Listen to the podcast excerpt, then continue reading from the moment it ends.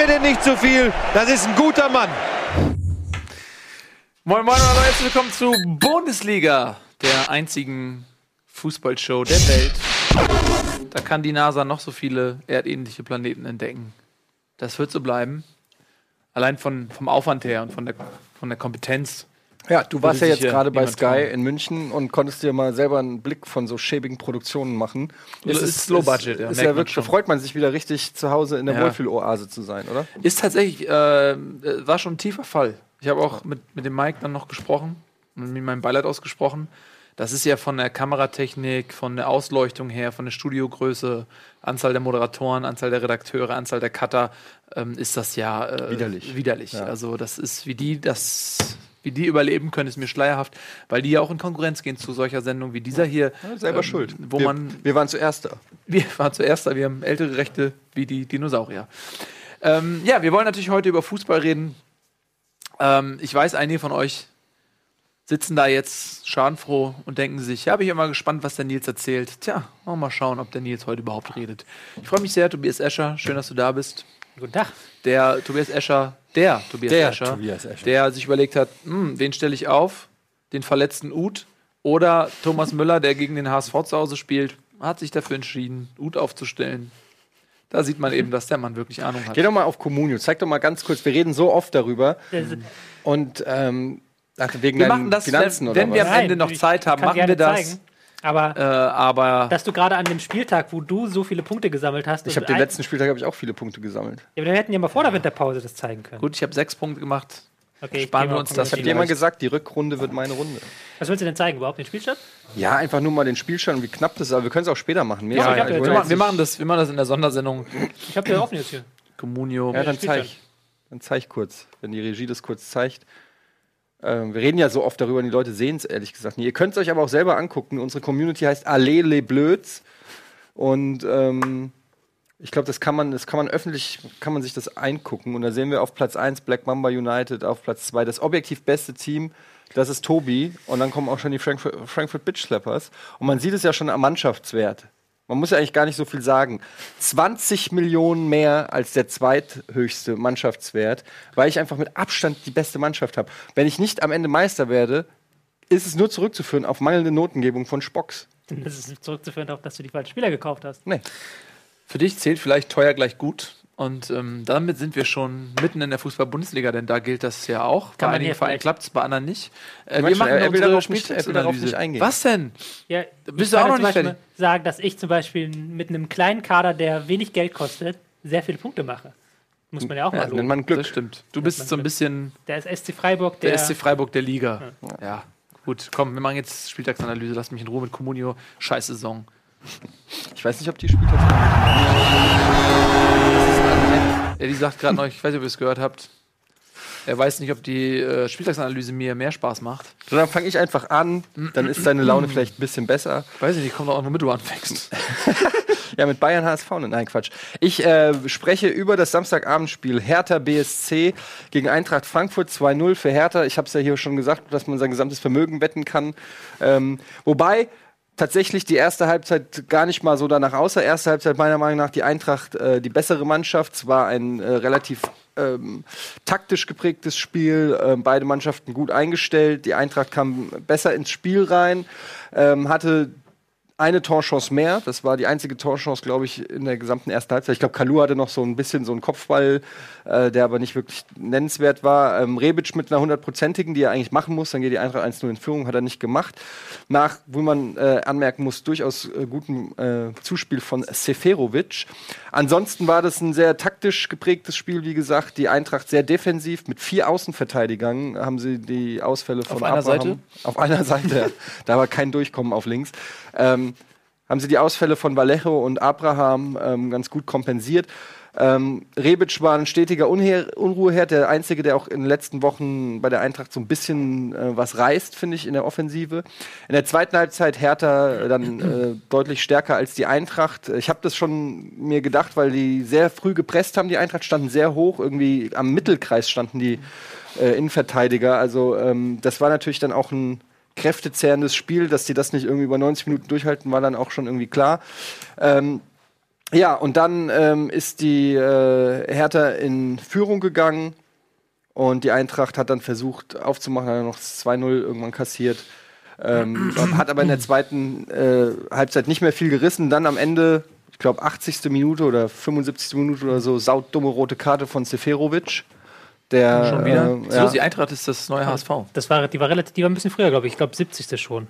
Ja, Ja, sicher? waren- ich glaube, es waren noch 13 Minuten zu spielen, dachte ich. Ich guck nochmal. Äh, guck nochmal. Ah, egal, auf jeden Fall auch so total dumm. Ich meine, er wurde hier so am Trikot ein bisschen gezupft auf dem Weg. Also es war eine abgepfiffene Situation, Abstoß vom Torwart, die Spieler laufen nach vorne, er läuft als Stürmer natürlich wieder Richtung Mittellinie, neben ihm der Abwehrspieler und der Abwehrspieler hat ihn irgendwie so noch ein bisschen gezupft und er hat ihm batz so von hinten in die, also so ohne in die Fresse gehauen. Knapp gerade, muss ich Ja? sagen. Nein, aber ich kann das ja. Im Windhauch schon. Ja, ja. 78. war das. 78. siehst du. Und ähm, ja, rote Karte, drei Spiele gesperrt. Ähm, damit, glaube ich, die fünfte oder sechste rote Karte für die Eintracht, glattrote Karte wohlgemerkt, in dieser Saison mit Abstand auf der Fairplay-Tabelle. Ich weiß nicht, vielleicht kannst du die mal einblenden. Ganz hinten. Also der HSV hat auch richtig viele rote Karten, aber nicht so viel glattrote, glaube ich. ja, die haben ja gelb-rote kommen ja auch noch dazu. Ähm, ich ich habe das ja auf meinem PC immer ausgewertet. Der ähm, Eintracht Frankfurt hat die meisten roten Karten, Mhm. aber HSV war insgesamt länger in Unterzahl. Weil sie Okay, die roten aber Karten ist das früher die- kassiert ist das haben. die Eintracht Frankfurt kriegt immer Fairplay? relativ Nee, das ist spät. nicht die Fairplay-Tabelle. Also Fall Eintracht ist Frankfurt ist brutaler, der hier HSV ist Hier, ich weiß nicht, ob man das erkennen kann. So kann Hier sieht man fünf bei Mainz, fünf beim HSV und Eintracht Frankfurt hier mit sechs und roten 59, Karten. 59 gelbe. Auch da sind sie führend. Ja.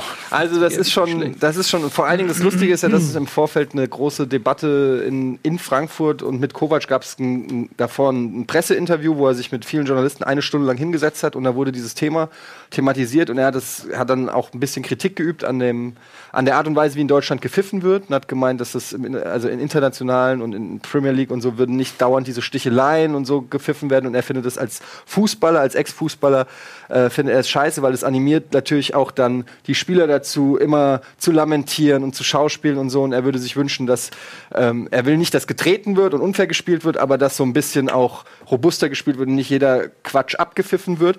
Und dann kriegt er natürlich eine, im nächsten Spiel wieder eine rote Karte. Und wir vergessen das Foulspiel von Abraham mit dem gegen Sandro Wagner. Das wurde ja noch nicht mal geahndet. Ne? Also es wäre eigentlich noch eine rote mehr. Ähm, und der war richtig pisst am Aber so Ende. müssen sie auch ein bisschen rotieren. Ähm, die anderen auch mal Einsätze kriegen. Ein, einen Tag mal in deinem Gehirn. Ich würde gerne mal wissen, was da so an Wörtern, so, so wie so eine Wortautobahn, die so. Ja, die, die meisten kann ich ja gar nicht benutzen hier Ja. im deutschen Fernsehen. Ja, jedenfalls äh, war auch richtig pisst am Ende im Interview, hat äh, gemeint, es gibt eine saftige Geldstrafe für Seferovic. Also du hast ihm richtig angemerkt, er ihn auch richtig an die, äh, also äh, wirklich angezählt vor den Kameras. Ähm, ansonsten war es die zu erwartende Niederlage, ähm, jetzt die dritte in Folge. Und ähm, ja, das äh, jetzt, ich glaube, als nächstes gegen Freiburg, da müssen noch mal wieder drei Punkte her.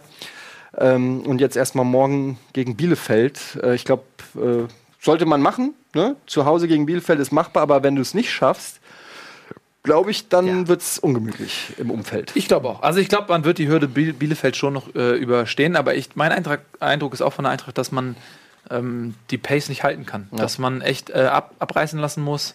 Ähm, man ist, glaube ich, safe. Man bekommt selbstverständlich mit jetzt 35 Punkten nichts mehr mit dem Abstieg zu tun, das ist klar. Aber ähm, ich glaube, dass man, das Europa wird ganz schwer.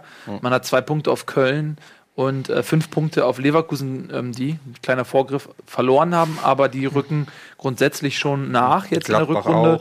Äh, genau, da ist noch ein Gladbach, das sind natürlich dann auch sechs Punkte. Aber ähm, ich glaube auch, dass das äh, auch aufgrund des Torverhältnisses, was bei der Eintracht mit plus drei auch nicht so überragend ist, ähm, Ja, und noch natürlich auch durchs Verletzungspech. Man muss auch sagen, äh, 25 geschossene Tore ist halt auch nicht so viel. Und das war auch der große Schwachpunkt der Eintracht, äh, die Offensive. Sie haben jetzt, glaube ich, in den letzten drei Spielen null Tore geschossen und ich glaube, zwei Torchancen sich rausgespielt. Also sie stehen hinten trotz der Verletzten immer noch sehr sicher. Kovac ist halt, das kannst du besser beurteilen, er äh, hat es geschafft, dass, sie, dass es schwer ist, gegen die Eintracht Tore zu schießen. Aber genauso kriegen sie da vorne wenig zustande. Und man merkt dann schon, dass jemand wie Marco Fabian ähm, unglaublich fehlt, der eben dann das Überraschungsmoment hat, der auch eine 1 gegen lange 1 fehlt denn der Situation hat. Weiß man nicht genau. Der war ja bei sechs Ärzten, inklusive Müller-Wohlfahrt und in Brasilien und weiß nicht was, weil der irgendwas, die konnten nicht rausfinden, was es ist. Irgendwo, Angeblich jetzt ist es jetzt ein Nerv im Rücken. Und ähm, ja, aber kann, das ist natürlich echt unangenehm. schwer zu sagen. Ja, mich würde mal interessieren, äh, Tobi, was meinst du bei der Eintracht? Ich weiß nicht, ob ich das letzte Mal schon gesagt habe. Könnte sein. Ähm, aber ich stelle mir mal so psychologisch, da ist ein Trainer wie Nico Kovac, äh, der übernimmt ähm, letzte Saison Eintracht und rettet sie in die Relegation und äh, in der Relegation vor dem Abstieg. Und dann etabliert er irgendwas, ähm, was die Mannschaft annimmt und merkt, es funktioniert. Irgendeine Form von System, Taktik. Und die merken, wir gewinnen. Und die Spieler denken, das klappt und, und machen das konsequent und ziehen das durch und wissen genau, was sie machen müssen. Und es gibt ja viele Beispiele, ein Chandler zum Beispiel, der auf dem, fast schon auf dem Abstellgleis war, der auf einmal eine Säule der Mannschaft wurde auf den Außenpositionen. Und dann kommst du aber an einen Punkt und du merkst, okay, jetzt verlierst du ständig. Das funktioniert nicht mehr. Wir, wir schießen keine Tore mehr und wir kassieren Tore. Ähm, und auf einmal fängst du an, das System zu hinterfragen und, und zu sagen, ey, irgendwie klappt das nicht mehr. Ist das so ein Punkt, wo eine Mannschaft so zerbrechen kann, sozusagen? Ja. Dankeschön. Das ist so eine lange Aussage, du hast es eigentlich alles gesagt. Da steckt ja so viel Fachwissen in dieser Ja. Frage drin. Ähm, das ist letztlich tatsächlich aber ein Problem, was äh, man auch ab und zu von ähm, Spielern hört, dass sie dann irg irgendwann sich denken, okay, wir haben jetzt das und das geschafft, wir können das und das, wo ist jetzt der nächste Schritt? Also du musst es ja immer schaffen, dass die Spieler ähm, auch neue Anreize bekommen, sei es in Form von Trainingsformen oder ähm, taktische oder auch was die Ansprache angeht, was jetzt nicht mein Fachgebiet ist, aber darüber kannst du auch Anreize schaffen. Und wenn das irgendwann fehlt, dann verliert, dann im Englischen sagt man to lose the dressing room. Also man verliert die Spieler so. Und das kann dann passieren. Und genau das ist eigentlich alles analysiert. Die Off Offensive gibt es keine Weiterentwicklung. Man sieht, dass Fabian fehlt. Man sieht auch, dass Vallejo fehlt, der immer den auslösenden Pass, Pass gespielt hat. Ähm, der fehlt auch. Und da müsste man jetzt anpacken eigentlich. Ja, ist schwer, halt, wenn Ja, du ist nicht die einfach, Spieler ne? hast. Ne? Aber gut, ähm, kommen wir zum nächsten Spiel. Ein paar Worte noch zu Hertha vielleicht. Ach ja, ich war ja Hertha, letzte ja. Woche. Gab's ja ähm, auch noch. Ähm, letzte Woche Dienstag war ich auf der Veranstaltung in Berlin mit dem Co-Trainer von Ja, Hertha. erzähl mal. ähm, wo ich ja versucht habe, vor zwei Wochen Werbung zu machen und kläglich an mir selbst gescheitert bin. Ähm, das war sehr interessant, weil der hat sehr offen darüber geredet, wie sie taktisch sind und er hat auch Spielszenen mitgebracht und hat die gezeigt. Ähm, die, bevor jemand fragt, die gibt es nirgendwo zu sehen, die Veranstaltung. Das war auch Teil des Deals, dass man halt quasi so zusammenkommt, dass nirgendwo gezeigt wird und er dann auch mal offen reden kann.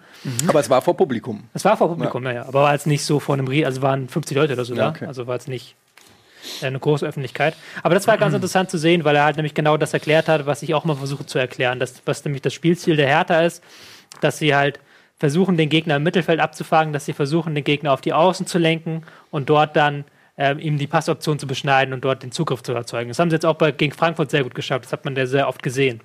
Und es war halt sehr interessant zu sehen, dass dieser Co-Trainer halt diese ganzen Sachen sehr gut erklären konnte und auch in der Theorie dann immer gesagt hat, wir wollen das so und so machen. Und dann hat er aber auch Spielszenen mitgebracht, wo man gesehen konnte, okay, das ist wirklich so ein Plan. Also die Spieler bewegen sich nicht zufällig über den Platz. Das war sehr interessant. Und das hat man jetzt am Wochenende wieder gesehen, dass da sehr viel Plan hintersteckt in dem, was die Das Hertha ist tut. spannend. Ja.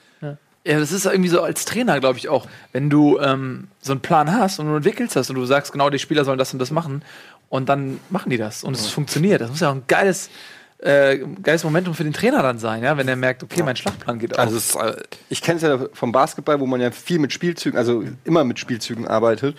Und ähm, man trainiert die in der Woche tausendmal und man freut sich den Arsch ab, wenn es einmal im Spiel klappt, weil der Gegner halt nicht so mitspielt wie im Training oder so. Und ähm, der Trainer, für den ist es das Schönste. Der sagt auch, wenn du das Spiel verlierst, ist egal. Aber wenn der sieht, dass einer dieser einstudierten Spielzüge mal richtig aus von, von der ersten bis zur letzten Situation durchgespielt wurde, da geht ihm das Herz auf, ne? Weil das ist, die denken sich ja schon was dabei. Und äh, aber das ist halt auch die Schwierigkeit, das musst du halt äh, so viel trainieren, damit sowas, ähm, gerade gegen Profimannschaften, die dann wiederum genau wissen, die machen das und wir sind genau darauf angesetzt, das zu zerstören. Also das macht das ist ja, das ist ja das Schöne am Fußball, dass es immer so ein Rasenschach. so Rasenschach ist. Ja. Genau. Rasen- oder Rasenbasketball, sagt man ja. Rasenbasketball, ja. Ja, also die Hertha, genau, hat es äh, geschafft, im Duell der, sag ich mal, Eu- Euroleague-Aspiranten einen wichtigen Sieg zu erringen. Man ist jetzt mit 37 Punkten auf Platz 5 und hat quasi Eintracht hinter sich gelassen. Vor dem Spiel war es noch umgekehrt. Eintracht zwei Punkte jetzt zurück. Ähm, ich persönlich glaube, das ist auch ungefähr der Platz, den, den Hertha so versuchen muss zu zementieren, denn ich glaube, nach oben wird nichts mehr gehen. Ich glaube, Hoffenheim ist zu konstant und Dortmund, Leipzig, Bayern brauchen wir, glaube ich, nicht drüber reden. Ähm, von daher, ja, also Hertha wieder mit einer Top-Saison. Holen das Maximum einfach raus. Schon wieder. Also sehr respektabel. Ähm, wer ist eigentlich immer dran? Wir, wir, machen, wir fangen eigentlich normalerweise bei dir an und dann machen wir so. Und dadurch, dass Eddie jetzt aber angefangen hat, bin ich ja dann dran. Ja, mach doch. einfach. Ist Ja. okay. Was nimmst du denn? Ähm, ich tue euch den Gefallen. Wir reden kurz über Bayern gegen den HSV. Ähm, Tobi hat auch noch später was an der Taktiktafel. Ja, also ähm, das. Ihr habt, ihr kennt alle die Statistiken. Ihr habt alle äh, über Twitter und ähm, in den Medien die ähm, nicht mitgekriegt. jeden Kannst Wortwitz äh, dreimal gehört, äh, jede Statistik viermal es doch mal gehört. zusammen. Ja, ähm, Will er nicht.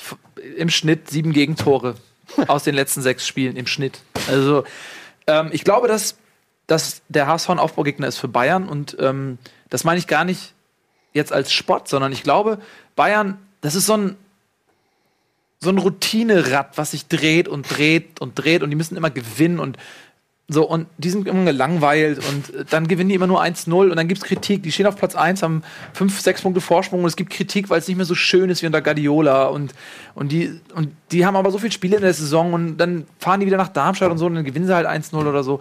Und dann kommt der HSV und die haben voll Bock, weil die wissen, ey, das ist, das ist wie Karneval für uns, so ein innerlicher Karneval. Wir können einfach mal richtig Spaß haben wieder am Fußball. So wie wir uns früher gef gefreut haben, wenn wir gegen Ochtmissen oder so gespielt haben, wo du wusstest, die kommen vielleicht auch nur mal mit acht Spielern. Und dann kann auch äh, jeder, der eigentlich äh, nie ein Tor schießt in seinem Leben, kann auch mal drei Tore schießen. Ähm, und dann hat man richtig Bock, man geht aufs Spiel, man hat richtig Bock, man ist positiv richtig gepusht, weil man denkt, das wird ein richtig schönes Spiel. Und wir haben Spaß. Und ich glaube, dass es bei den Bayern so ist, wenn der HSV kommt. Die freuen sich einfach mega drauf. Ähm, Ein und- Befreiungsschlag. Und, auf ja, und, nee, aber die spielen dann eben so, wie die Bayern spielen können, wenn sie richtig Bock haben. Weil dann nehmen die jeden auseinander. Die haben auch Arsenal auseinandergenommen. Ähm, und das haben sie unter Guardiola häufiger, häufiger gemacht. Und das haben sie unter Ancelotti noch nicht so häufig gemacht. Und ähm, ich glaube, das ist passiert. Und ich glaube auch, dass der HSV einfach auch nicht dagegenhalten kann, weil die Mannschaft nicht so weit ist. Die sind nicht den, äh, eine Mannschaft wie Freiburg oder so. Da hast du das Gefühl, die sind seit Jahren irgendwie eingespielt, die wissen, was sie machen müssen. Und ähm, beim HSV ist eben alles noch sehr fragil, auch ähm, mental. Und du hast das Gefühl, die Spieler kollabieren mental. So, die können, äh, die werden auseinandergenommen und dann gehen sie äh, gedanklich Gänseblümchen pflücken auf dem Platz und lassen sich abschießen. Da gibt's äh, Räume, Zweikämpfe werden nicht mehr geführt. Es gab nicht eine gelbe Karte, ich weiß nicht, eine gelbe Karte, keine Ahnung. Es gab keine Zweikämpfe. Niemanden, der mal gesagt hat, ich lasse mich hier nicht abschießen. Ähm, ich hau jetzt mal einen um. Einfach um euch zu zeigen, wir lassen uns hier nicht verarschen. Das passiert nicht. Es gibt keine Gegenwehr. Guckt euch die, die äh, Tore an, wie viel Platz da teilweise ist, äh, wie, wie die Zweikämpfe nicht geführt werden. Die Spieler sind teilweise ja auch gar nicht in die Zweikämpfe gekommen. Ja? Ähm, so wie früher, wenn man gegen Spanien gespielt hat und die haben einen nur laufen lassen, so ein bisschen. Ähm, ja, also das war mentales Totalversagen. Und ähm, für mich, der das jetzt, glaube ich, zum sechsten Mal hintereinander mitmacht, ist das einfach auch, ich bin innerlich tot, mich wühlt es gar nicht mehr auf. Ich, bis heute ähm, äh, ärgern mich die zwei verlorenen Punkte im Heimspiel gegen Freiburg mehr, weil ähm, sie im Abstiegskampf wichtiger gewesen wären ähm, als das Spiel in München. Das Torverhältnis ist versaut, ein Punkt weniger dadurch, muss man sagen. Quasi, man hat nicht null Punkte, sondern man hat minus eins Punkte in München sich abgeholt. Ähm, und ich hoffe sehr, ähm, wie gesagt, ich habe da keinen Bock, jetzt noch mal irgendwie zehn Minuten noch länger äh, über diesen skandalösen Auftritt zu reden, weil ich mache es zum sechsten Mal hintereinander. Ähm, für mich ist sehr wichtig, dass die Mannschaft jetzt ähm, die Kurve kriegt und am Mittwoch gegen, gegen Gladbach eine ähm, Reaktion zeigen kann. Und dann weiter auch in der Bundesliga gegen die Gegner, bei, bei denen man eine reelle Chance hat, dann eben die Punkte holt. Weil man ist mit einem Abstiegskampf ähm, und wenn man sieht, wie die Konkurrenz spielt, Augsburg gewinnt, Bremen gewinnt, ähm, dann ja, es ist, es ist ganz, ganz schwer noch dieses Jahr, die Klasse zu halten. Ich glaube auch, also was wichtig ist, ist, ähm, dass man die- diese Niederlage relativ schnell abhakt, dass man äh, auch, wenn sie in der Höhe natürlich schon was Besonderes ist, dass man zu dem Ergebnis kommt, ähm, ja, wenn die Bayern, wenn der Zug mal ins Rollen kommt, dann kann es auch mal höher sein. Es ist jetzt doof, dass es für den, dass es den HSV so getroffen hat. Ich behaupte aber mal, es hätte auch andere Mannschaften schon so treffen können, weil, lass mich kurz äh, ausreden, was, was, was ich bemerkenswert fand, war, ähm, dass die Bayern fast schon, ich fand es schon fast ein bisschen assig. Beim Stand von 5-0, 6-0 oder so, wie torgeil die noch waren. Also das kannst du, einerseits ist es geil, wir haben da auch schon drüber geredet, bei Robben zum Beispiel, dass der immer das Tor schießt, egal wie es steht, der würde auch eine D-Jugendmannschaft zerballern, wenn ein Ball hinwirft, weil er ein Autist ist. Aber es war schon krass zu sehen, dass die einfach unfassbaren Bock hatten, den HSV zu zerlegen. Ähm, und das ist schon, äh, man hatte schon das Gefühl, es ist was Persönliches irgendwie, so dass sie selbst, also zum einen war es, glaube ich, das tausendste Spiel von Ancelotti und es hieß auch irgendwie, sie wollen ihm da was Gutes oder so, aber du hast richtig gemerkt, und ich glaube, das ist, was auch Nils auch gerade gesagt hat, so ungefähr, dass das war jetzt das Spiel, wo, der wo die Bayern so in einer gewissen Weise nicht Frust will ich es nicht nennen, aber wie ein Befreiungsschlag gesagt haben, so und jetzt spielen wir mal, jetzt hauen wir mal richtig ein zusammen, jetzt ähm, äh, machen wir mal, jetzt statuieren wir mal, sagt man das, ein Exempel mhm. und ähm, unleashen the Kraken sozusagen und hauen einfach mal einen Gegner bis zum bitteren Ende machen wir den fett. Und bei anderen Spielen hat man gesehen, dass die dann auch manchmal mit einem 2 zu 0 haben sie dann noch hinten rumgespielt oder sind nicht mehr diese extra Meile gegangen und so. Und ja. gegen den HSV, die hätten noch auch noch bei 12 werden die auch noch angerannt. Und aber weil es ihnen auch Spaß macht einfach. Ja, gut, und äh, es gibt ja auch Gegner, die machen Bayern das Leben schwer. Ja. Ähm, äh, dann, dann, merken die, okay, das ist jetzt unangenehm, wir, da tut auch mal was weh, kein Bock mich zu verletzen. Champions League steht äh, vor der Tür. Ich äh, führe den Zweikampf nicht zu Ende, weil könnte wehtun. Für ein E, was soll das? Ähm, und der HSV hat die ja auch eingeladen. Man hat sich eigentlich gewehrt und äh, es ging einfach auch zu einfach. Und dann hat man eben auch diesen Spaß als Fußballer. Ich kann das total nachvollziehen. Das ist ja wie ein Trainingsspiel gewesen, wo man vorher sagt, bitte tut euch nicht weh. Äh, wir werden gleich noch mal ein bisschen in die Lassen Sie gerade dafür kurz abhandeln, dann haben wir das in ja, dauert gehen, nicht so lange aufgeht. Dauert Na gut, so dann machen wir das vor der Werbung. Ich habe nur mal das Verschieben des HSV, beziehungsweise das Hat Defensivverhalten des HSV Gab hier auf, der, auf der Taktiktafel angezeigt. Ja. Hier in Rot sieht man ähm, die Bayern. Ich lasse die Szene mal laufen. Hier sieht man das, das so es ungefähr, ohne den HSV. Das Defensivverhalten der Hamburger. Dankeschön. Das ist wie der, der Gag bei ähm, Brasilien. Als das ist ein solider Gag, Tobi. Das ist ein solider Gag. Ich, ich sag mal so, die Taktiktafel ist deine Gagmaschine. also da, was du an Humor aus so einer äh, Taktiktafel rausholst, ist, ist toll. Äh, Aber der Ball ist so langsam. Ja. Bumm. Schön. Da fehlt noch das Torschuss. Der Torschuss. Ja, vielen Dank für diese Analyse. Ähm, ich freue mich über jeden Witz persönlich. Wir machen ein bisschen Werbung. Ähm, gleich geht's weiter mit der Fußball- Bundesliga bei Bundesliga, der einzigen Show der Welt, die euch wirklich interessiert. Bis gleich.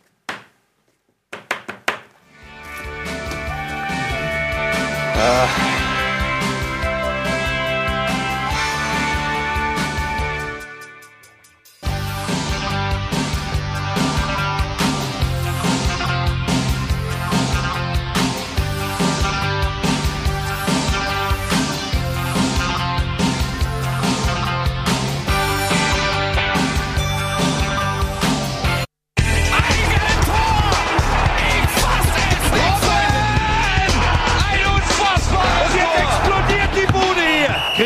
Nicht zu viel. Das ist ein guter Mann.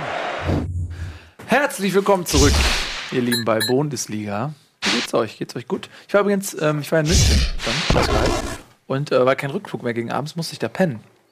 Und da habe ich in diesem Kempinski Hotel, Hilton ist das, am Flughafen geschlafen. Werbung. Und das, das, ist da, wo mal äh, Doppelpass aufgezeichnet wird. Ah. Was, da bist du ja am nächsten Morgen quasi da lang gelaufen. Nee, ich, wo, äh, leider ging der Rückflug äh, zu früh. So. Aber ähm, ich bin da durchgelaufen und hab gedacht, ach fuck, hier ist Doppelpass. Ähm, fand ich ganz lustig. Hab aber nichts versteckt. Also ich hätte irgendwo eine Stinkbombe verstecken können unter dem Sitz. Wer macht Thomas Helmer macht das mittlerweile, ne? Stimmt, ja. Aber ähm, ich war leider dann schon weg und wollte auch keinen Anschlag in irgendeiner äh, Form machen. Deswegen habe ich das nicht gemacht. Das ist gut, zumal es direkt am Flughafen ist. Ja. Ähm, so. Wir reden ein bisschen weiter über die Fußball-Bundesliga. Tobias ist heute zum ersten Mal dran, der heute schon durch einige sehr gute vorbereitete Gags auch geglänzt hat. Womit machen wir denn weiter? Ich gucke kurz. Wir könnten uns ja Wolfsburg gegen Bremen, diesem 1 zu 2 im Keller widmen. Würde ich behaupten. Wo wir mal so Abstiegskampf reingehen. Das war ein seltsames Spiel, sagen wir es mal so. Weil das hätte auch eigentlich 5-0 für Wolfsburg ausgehen können, wenn man das bei gesundem Licht betrachtet. Ja. Ähm, Bremen hatte exakt zwei Chancen zweimal Nabri, zweimal Tor. Ansonsten hat sich Bremen hinten reingestellt im 4-4-2 in den eigenen 16er und hat gehofft, dass Wolfsburg nichts einfällt. Wolfsburg ist zwischenzeitlich aber immer mal wieder was eingefallen. Die haben sich ganz gut durchkombiniert, ähm, hatten auch einige gute Chancen, haben die dann einfach nicht gemacht. So. Ja, ist das nicht verrückt im Fußball? Da spielt Wolfsburg äh, Bremen an die Wand, ähm, trifft häufiger den Pfosten als Bremen Torschüsse hat, so ungefähr, ähm, und verliert am Ende. Und Ismail muss gehen, neuer Trainer ist bereits gefunden. Jonka übernimmt bei Wolfsburg. Carsten Jonka kennt man noch, ehemaliger Nationalspieler.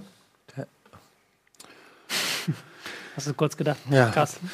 genau. Ähm, und äh, ja, und ähm, es, ist, es ist krass, weil äh, du sagst es richtig, äh, Wolfsburg kann das Spiel auch 4-0 gewinnen und dann sagen alle Befreiungsschlag. Jetzt kommt's anders, ja? Man muss es jetzt nicht also zu hoch loben, es war jetzt keine Weltklasseleistung. Sie haben Geht um die Chancen auch. Also sie hatten viele Chancen, sie haben sich viel über den Flügel gespielt, hat dann manchmal ein Stürmer vorne gefehlt, aber sie haben es halt eigentlich ganz gut gemacht. Defensiv waren sie in den, haben sie zwar gepennt in den entscheidenden Situationen, aber Mhm. wenn sie halt Chancen gemacht hatten, dann hättest du das Ding gewonnen, dann würde man nicht über Trennentlassung reden. Das Problem ist, ich war, war ja auch niemand, der jemals Ismail verteidigt hat, muss ich mal ganz fair sagen. Ich habe ihn ja auch immer hier genug kritisiert. Das Problem ist natürlich, wenn die Mannschaft eine gute Leistung zeigt, unglücklich verliert und du feuerst den Trainer trotzdem, dann ist das natürlich in der Innenansicht für die Spieler auch totale Grütze. Weil sie sich halt ja auch denken, Mensch, wir haben am Wochenende eigentlich gut gespielt, wieso wird der Trainer jetzt gefeuert? Labber dir. Ja, gut, es ist aber halt auch ein längerer Prozess und man, das, Ja. das irgendwie, ich meine, bei, bei sowas hat man dann auch oft das Gefühl, sie warten eigentlich jetzt nur auf eine Chance, den Trainer auszutauschen. Und ähm, man muss dazu sagen, Wiedwald, äh, den kann man ja auch mal lobend erwähnen, der ja auch viel ähm, in der Saison viel einstecken musste und viel seiner Kompetenz äh, angezweifelt haben und jetzt ähm, eine super Partie gemacht hat. Ähm, aber ich muss auch sagen, irgendwie war das von Anfang an mit Ismail war komisch. Wir haben da ja auch drüber geredet. Das äh, bleibt da, bleibt da nicht. Ist er jetzt Interims- oder Cheftrainer und so. Und das war irgendwie nie so eine hundertprozentig glückliche Ehe. Und ich glaube, für Wolfsburg, unabhängig davon, dass sie jetzt ein gutes Spiel gemacht haben, eigentlich gegen, gegen Bremen, ist es, glaube ich, die richtige Entscheidung, da jetzt äh, im Abstiegskampf nochmal einen komplett frischen Wind reinzubringen. Ein Trainer, der nicht irgendwie aus den eigenen Reihen kommt und da irgendwie dadurch vielleicht auch schon eine andere Autorität hat. Ähm, weil der Kader von Wolfsburg, man muss es einfach sagen, der ist einfach krass eigentlich. Also das ist ein Top-5-Kader und ähm, es ist eigentlich nicht erklärbar, dass die ähm, so weit da unten drin stehen. Muss man. Muss Hat man Wolfsburg ein Kopfproblem? Damit meine ich, sind die Spieler vielleicht, so wie Julian Draxler, nicht so wirklich dabei äh, mit Herzblut und Kopfblut. Ähm, weil, wie Eddie richtig sagt, das sind ja krasse Leute, die die haben. Aber wenn man nach Wolfsburg geht, dann geht man ja vielleicht eventuell nicht nach Wolfsburg, weil man sich mit dem Verein identifiziert. Das ist ja vielleicht eher so eine, so eine Heirat aus finanziellen Gründen. Ja, aber wer geht Ist schon noch nicht, zu das ist Verein? nur eine Also, Theorie.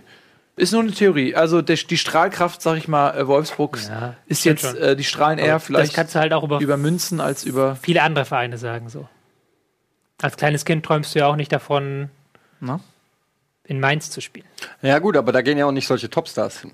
Ja gut, oder beim HSV zum Beispiel. Wir reden ja hier über Leute Ja, wie Mali, also- der hätte zu Dortmund gehen können, ein Gomez, der bei Bayern gespielt hat, äh, ein Eduardo, äh, Rodriguez, der so schon weiter. seit zwei Jahren gefühlt äh, Ja, sagen wir- bei Real sagen wir, Madrid es ist- Gustavo, spielt. nicht es Eduardo. ist attraktiv, wenn sie Champions League spielen und wenn sie keine Champions Genau. League spielen, ist es nicht attraktiv. Ich glaube, die Attraktivität von Wolfsburg geht im Prinzip, ähm, die kommt daher, dass du damit Sachen erreichen kannst, die du halt dann vielleicht mit anderen Vereinen nicht erreichen kannst. Sprich internationale Erfolge.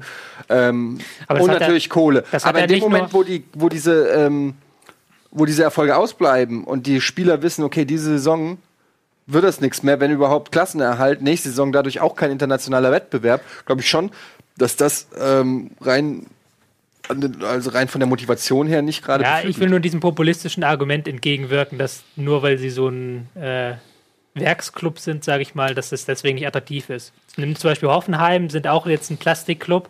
Sandro Wagner hat sich trotzdem vor der Saison entschieden, dahin zu gehen, weil sie ihm halt sportlich ein gutes Konzept angeboten haben. Und das hat, sehr, hat ja auch gepasst am Ende. Also ähm, bei Wolfsburg ist halt das Problem, dass sie sich eine Mannschaft zusammengekauft haben, die vorne und hinten nicht so richtig zusammenpasst. Die halt, ähm, wo man halt einfach denkt, die haben irgendwelche Leute, von denen sie wussten, dass die irgendwann mal gut waren, gekauft, aber die eigentlich nicht mehr so gut sind, wie sie mal waren. Also die Mannschaft ist auch über ihren Zenit hinaus teilweise, muss man sagen, wenn man sich Wen meinst du damit konkret? ja, wenn du dir Blaschikowski, den ich sehr, sehr schätze, aber der Mhm. halt auch nicht mehr auf dem höchsten Niveau ist. Luis Gu- Gustavo hatte schon bessere Tage Mhm. erwischt. Ein Mario Gomez hat schon bessere Tage erwischt. Das ist halt so auch so ein bisschen so eine Altherren. Nicht alt, das klingt jetzt so negativ, aber die ähm, Spieler haben auch noch nicht gezeigt, dass sie das ähm, wert sind, das Geld, was in sie hineingesteckt wurde. Vielleicht Mhm. muss man auch einfach die Einkaufspolitik zusammen mit der Trainerpolitik, mit die ganze Politik in Wolfsburg äh, kritisieren. Und der Nation. Ähm, ich finde nämlich auch, dass, wenn wir schon über, über, über so Clubs reden, die vielleicht ähm, eher so einen, einen Werksgedanken haben oder einen Marketinggedanken haben, ähm, äh, dann nehmen wir mal jetzt Hoffenheim, Leipzig und Wolfsburg. Und ich weiß, dass viele dieses Argument abturnt, aber Leipzig macht für, den, für jemanden, der völlig ohne Bezug Bundesliga guckt und überhaupt nicht weiß, was hier Phase ist, so wie ich vielleicht für Football gucke, einfach nur, äh, was fasziniert mich da jetzt? Und ich kenne die Hintergründe der Clubs nicht. Dann würde ich sagen, okay, Leipzig macht Spaß, zuzugucken. Hoffenheim macht Spaß, zuzugucken. Die haben ein Konzept, die haben junge Leute, die, die bringen die selber hoch. äh, und klauen sie aus Salzburg oder so. Ähm, und bei Wolfsburg, genau wie du sagst, hat man eher das Gefühl, man versucht ähm, mit, mit Transfers großer Namen sich selbst auch ähm, auf die große Bühne zu hieven. Da fehlt mir so ein bisschen ähm, das Konzept, was man bei Leipzig und Hoffenheim erkennen kann. Und ich glaube, wenn Wolfsburg das so machen würde mit den finanziellen Mitteln, die sie haben, dann hätte der Verein vielleicht auch eine andere Wahrnehmung und vielleicht auch mehr Erfolg. Aber gerade die Vereine, die du genannt hast, Leipzig und Hoffenheim, ich finde, was man da deutlich sieht, und ihr wisst, ich komme über das Emotionale, ich komme über das Empathische, ich habe sensible Antennen für Menschen und ich komme äh, und ich stelle fest, bei Hoffenheim und Leipzig, da ist eine Mannschaft auf dem Feld, äh, da rennt jeder für jeden, man, da ist eine mannschaftliche Geschlossenheit.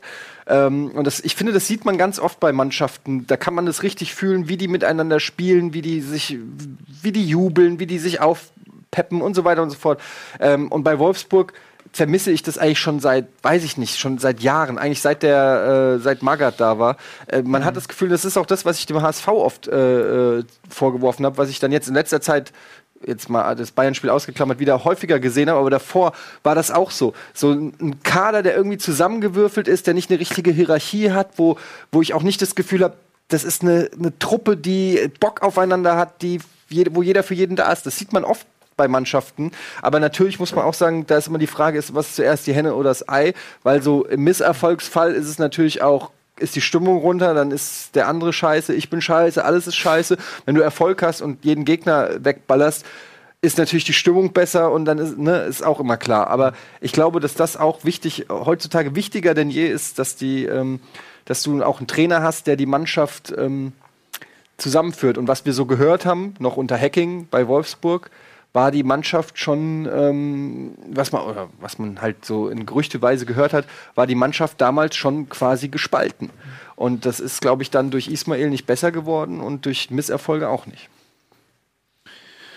Gut, dann ähm, verlassen wir diese Partie Wolfsburg Ja. gegen Bremen. Und Ein, ein Wort noch zu Bremen, bitte. bevor wir es vergessen. Ähm, schwache Leistung, muss man zwei leider sagen. Ja, aber der, gut, Leistung.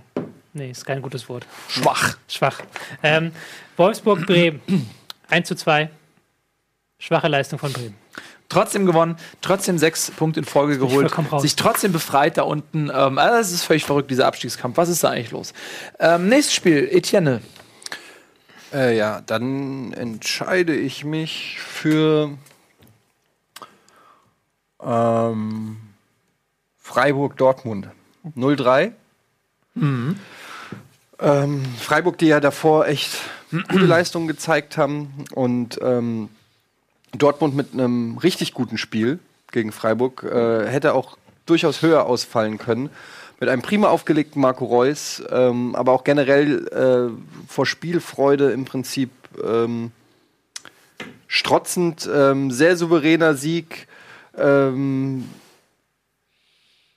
3-0, äh, sie sind jetzt sozusagen auf Platz 3. Ähm, die Frage ist, ist das jetzt, ist das jetzt das Dortmund, was wir häufiger sehen werden? Ist das das Dortmund, was wir sehen wollen im Prinzip? Oder was wir jetzt Ja. nicht, aber generell? Oder Letzteres ist das jetzt so ein, ist das so ein Spike? Weil sie waren ja, sie haben ja immer mal wieder auch gute Partien gemacht, aber es fehlt halt an dieser, diese konstant gute Leistung, ähm, jetzt dauerhaft, sag ich mal, zu bestätigen. Das ist, glaube ich, das, woran, wo, wo, man jetzt auch, weil es geht ja auch um 100 Euro für mich. Ich habe ja mit Marc Wambusch gewechselt, gewe gewettet, gewechselt. Was ist da los? Ich habe was in der Nase. Ui, wie fühlt es sich an? Beschreib es uns. Zeig es uns. Glibberig. Glibberig. Ähm, ich würde sagen, Dortmund äh, ist, wir wir erleben momentan ein starkes Dortmund. Ich würde eher sagen, es ist nach so einem kleinen Knick nach der Winterpause ist es jetzt doch so ein Prozess, der noch steil nach oben geht. Gegen Benfica hatten sie schon Pech gehabt. Aubameyang an einem normalen Tag macht er da mehrere Tore. Ähm, jetzt gegen Wolfsburg 3-0 und jetzt am Wochenende, das war also ein irrsinnig guter Auftritt einfach. Also war auch, was die da so gezaubert haben, Dembele, ähm, Guerrero und auch Bartra, was die da für Tricks teilweise ausgepackt haben. Da ich erinnere mich daran irgendwie, ähm, Bartra kriegt den Ball aus der Mitte, nimmt den gar nicht an, guckt gar nicht, spielt so hoch.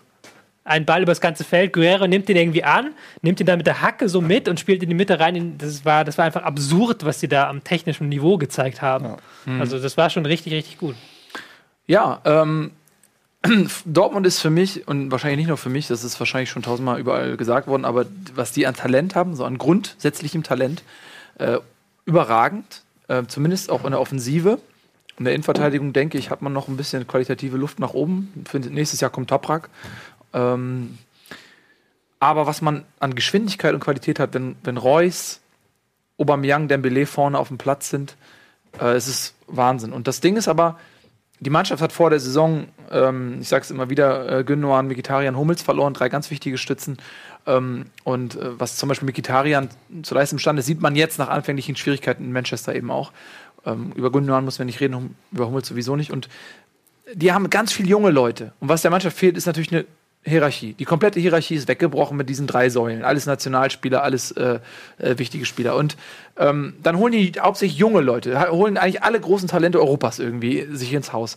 Das sind aber ja keine gestandenen Profis in dem Sinne, dass sie schon viele Schlachten geschlagen haben, Champions League Finals gespielt haben, Nationalmannschaft äh, viel erreicht haben oder so.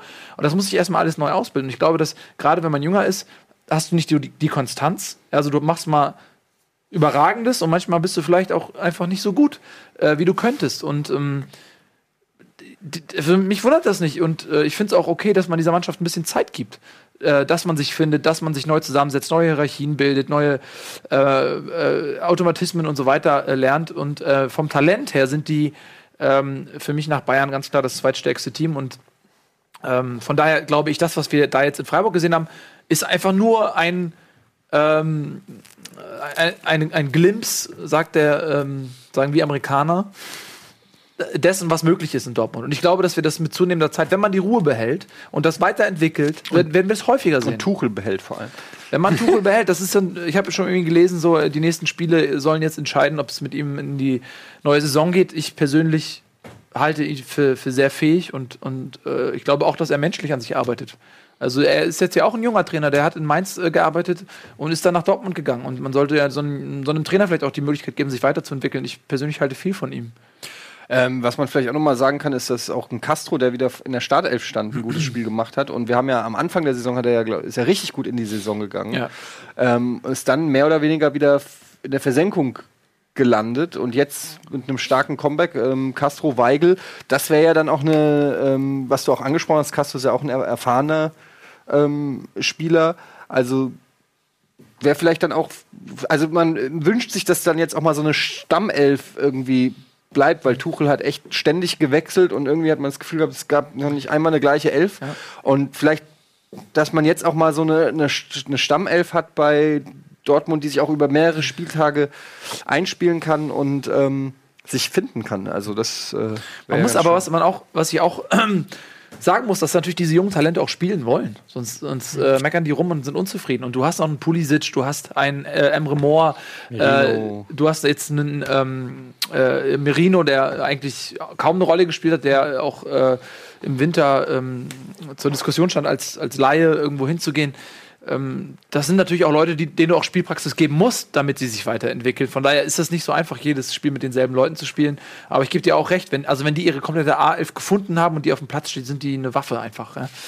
Äh, meine Meinung. So. Was sagt ihr denn zu äh, Götze? Äh, Meldung Stoffwechselerkrankung heißt es. Mhm.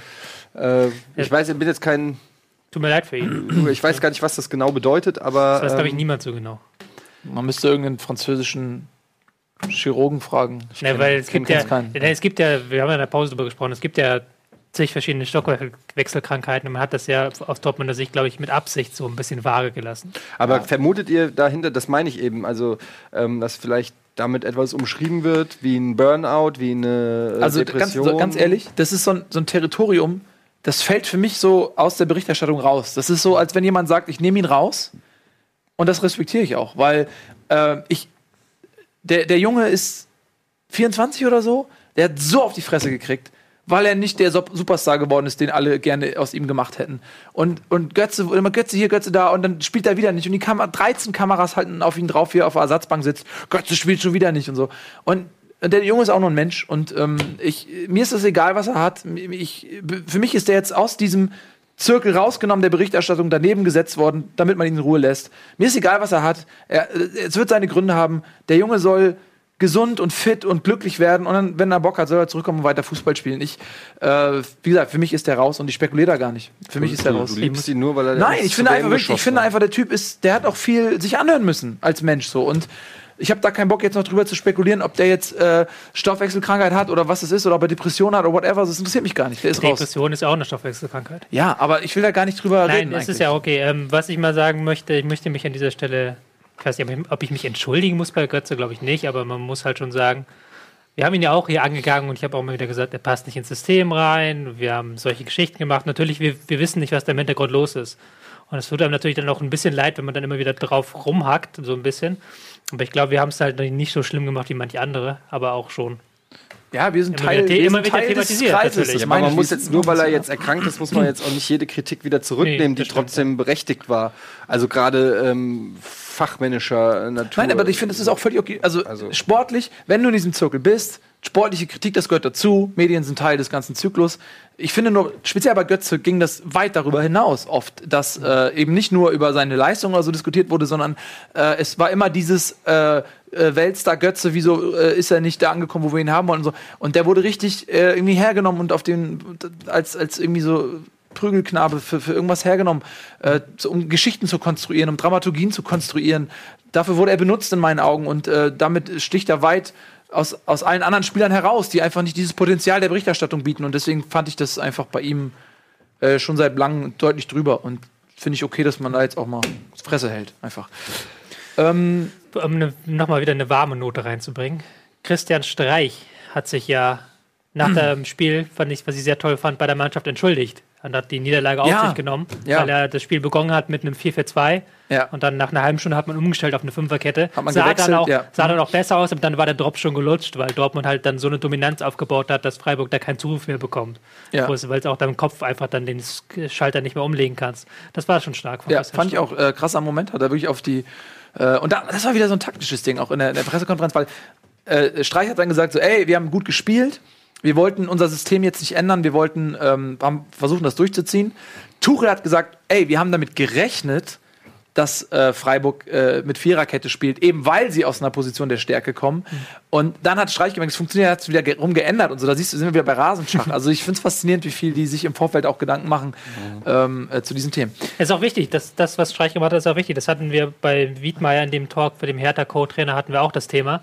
Ähm, sich vor die Mannschaft stellen. Also, dass du es als Trainer machen, schaffen musst, dass du im, im Sieg die Jungs vorschiebst quasi, die Spieler vorschiebst und in der Niederlage dich, dich selber halt als Ja, wobei, ich denke, da kommt mal so, mal so, ne? Also klar, musst du wissen, wann du die schützende Hand über. Und ich glaube, gerade bei Freiburg, wenn Freiburg gegen Dortmund verliert, ist das völlig angebracht, zumal sie davor gut gespielt haben. Aber ich glaube, es kann auch mal äh, nicht verkehrt sein, mal die, die Jungs aufzurütteln, wenn sie sich irgendwie in einer Wohlfühloase irgendwie eingerichtet Das wäre ein anderes Thema, ja. Aber jetzt gerade bei sowas, jetzt bei so einer Niederlage.